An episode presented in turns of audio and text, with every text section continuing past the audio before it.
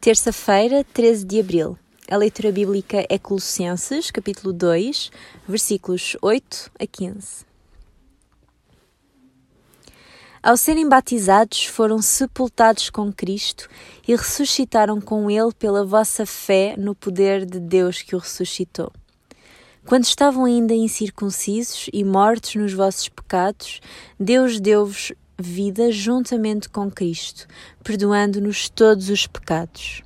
Deus anulou a conta desfavorável das nossas vidas, a qual nos condenava segundo a exigência da lei.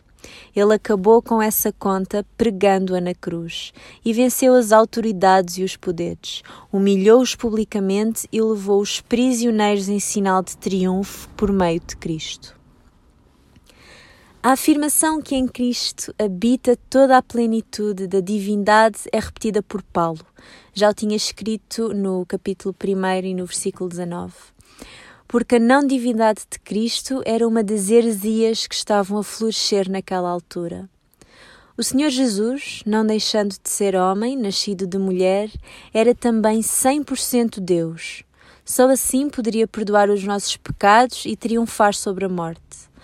Só Ele tem poder para dar vida nova a todo aquele que, arrependido, se chegar a Ele. Os nossos pecados ficaram todos cravados na cruz e, pelo seu sangue, fomos lavados e purificados com acesso ao Pai. O profissional Pão do Céu é apresentado pela União Bíblica de Portugal.